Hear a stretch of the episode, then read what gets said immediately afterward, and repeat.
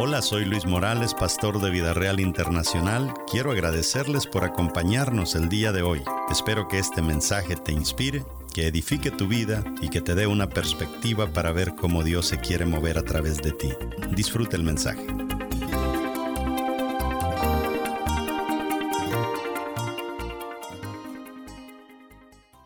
La número ocho es que los valores le dan forma a las organizaciones y a las naciones. Son tan importantes los valores que forman un país.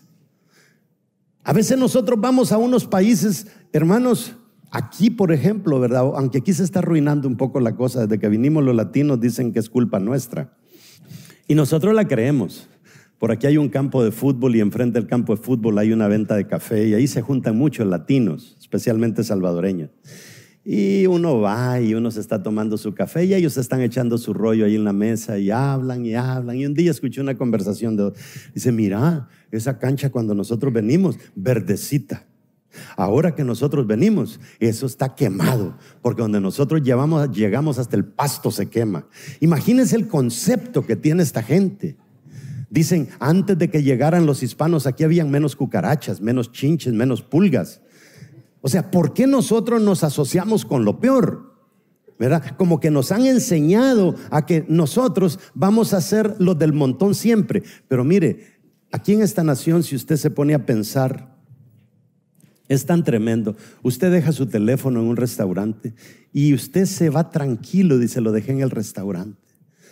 Voy a ir y llama y le dice, disculpe, yo creo que dejé mi teléfono en el restaurante.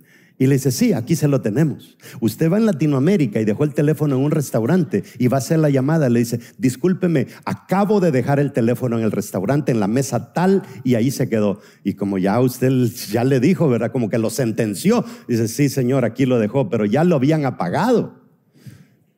O sea, ya se lo querían robar. O sea, e, e, ese es el asunto, que los principios forman naciones. ¿Está entendiendo? Usted en este país hay un evento cristiano grande y los americanos pagan 250 por irlo a ver. Nosotros los hispanos hacemos un evento y cobramos 5 pesos. Y dice, mañosos, la palabra no se vende. La Biblia no nos enseña a vender la palabra. 5 pesitos por el amor de Dios.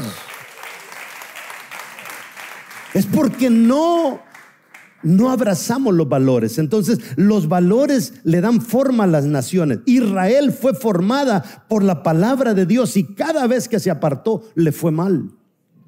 Fíjese que estuve en un país chiquitito allí por España y Francia que se llama Andorra. Y cuando fui a un lugar que es como un balneario, ellos tienen todo sobre Andorra. Andorra tiene el índice de mortalidad más bajo en el mundo. Comparado con lo pequeño que es el país, es uno de los países más prósperos del mundo. Y, allí casi que las cárceles no tienen gente porque todo el mundo se porta bien. Los que meten a la cárcel son los turistas que andan. Y yo le preguntaba, ¿Y, cómo hacen para inculcarle valores a esta gente? Y dice que han habido ocasiones que si dos muchachos están peleando, los llevan al bosque y buscan un árbol y los amarran a los dos de las manos rodeando el árbol por un cierto tiempo en las escuelas, hasta que ahí van a pasar tiempo juntos. Ahí, olvídese, si llegó el deseo de hacer sus necesidades, orinarlo, allí ellos se van a aguantar los dos.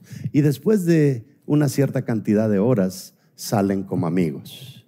Les enseñan que entre nosotros los seres humanos no podemos tener discordias que duren de un día para otro. Y es un país chiquito, pero los principios forman naciones. Ninguna nación pudo vencer a Roma. Nadie le hizo la guerra a Roma y la pudo vencer. ¿Sabe cuándo Roma fue vencida? Cuando los gobernantes de Roma perdieron todos sus valores. Vaya a estudiar a Calígula. Calígula tuvo sexo con sus dos hermanas. El tipo fue tan depravado y Roma se vino abajo, pero ningún imperio lo pudo devastar. Solamente el colapso de valores fue suficiente para que la nación se destruyera. Pero mire lo que dice la palabra en Filipenses 3:8. Y aún más dice, yo estimo como pérdida todas las cosas en vista del incomparable valor de conocer a Cristo Jesús, mi Señor, por quien lo he perdido, dice todo y lo considero como basura a fin de ganar a Cristo. Imagínese usted una persona con esa convicción en el gobierno de un país. Pero los valores de Cristo le dieron forma al cristianismo y no hay cristianismo sin valores. Por eso les he contado un montón de veces la situación de Gandhi, que Gandhi eh, pues pertenece a la religión de la India, tantas religiones que tienen en la India, pero eh, él dice que le gustaba la iglesia, le gustaba el cristianismo.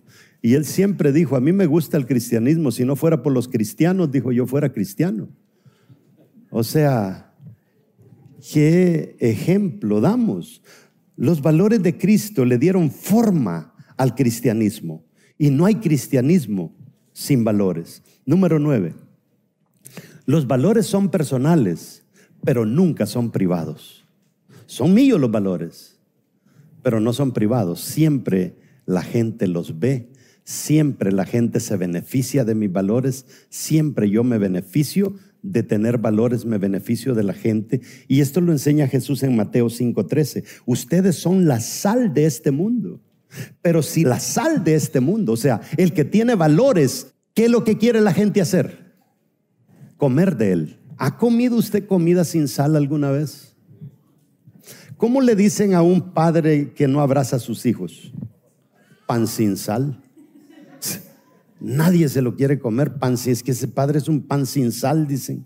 Entonces, si ustedes son la sal de este mundo, pero si la sal deja de estar salada, ¿cómo podrá recobrar su sabor? O sea, si nosotros no tenemos principios y valores de los que la gente se beneficia, nosotros no le traemos ningún agregado positivo a este mundo.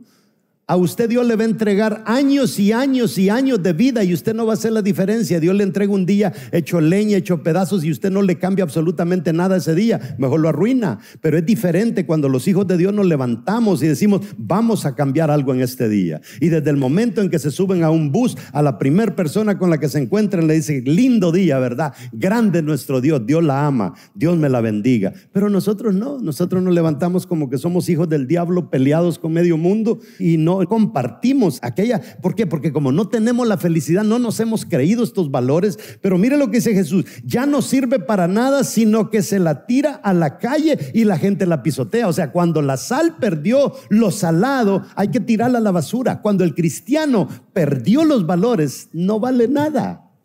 No vale nada.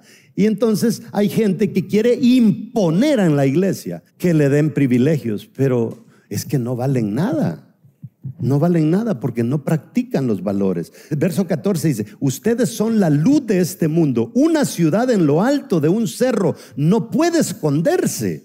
O sea, nosotros cuando practicamos valores no nos podemos esconder. Dice, ahí va un cristiano, este tiene talle de pastor, este tiene talle de... O sea, la gente nos ve a nosotros. Los valores son privados, pero al mismo tiempo son públicos. Número 10. Los valores se convierten en una cultura.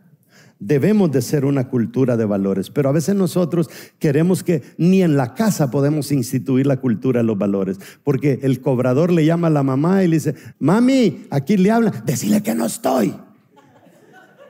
Y así queremos inculcar valores. Primera de Reyes 15:11 dice, Asa hizo lo recto ante los ojos de Jehová. ¿Cómo dice que lo hizo? Como David su padre. ¿Quién le enseñó valores? ¿Quién le enseñó respeto a Dios? Su padre. ¿Qué pasó? Su padre contagió a la próxima generación y la próxima generación. Fíjese que la palabra del Señor nos enseña que nosotros debemos de contagiar cuatro generaciones. Yo tengo que contagiar a la de arriba, que es mi mamá y mi papá, contagiar a mi generación, mi persona y mis hermanos, la generación de mis sobrinos y los hijos de mis hijos y los nietos cuatro generaciones con principios. Si yo logro impactar esas cuatro generaciones, yo cambié a un montón de gente. Pero resulta que si usted analiza a una persona, su mamá, un desastre, él, un desastre, sus hijos, un desastre, y los hijos de sus hijos, un desastre, pero es cristiano. Algo anda malo, ¿no cree? Algo anda mal. Dice Primera de Corintios 11:1, sed imitadores de mí, así como yo de Cristo. Esas palabras son fuertes. Imagínese que usted como líder de célula tiene que decirle a sus ovejas, ovejas, sean imitadores de mí, así como yo de Cristo. Gracias por escuchar nuestro podcast de hoy. Síguenos en Facebook, Instagram y YouTube como Luis Morales Ministries. Para conectar con nuestro ministerio puedes escribirnos al correo electrónico pastor.vidareal.net. Nos escuchamos en el siguiente episodio.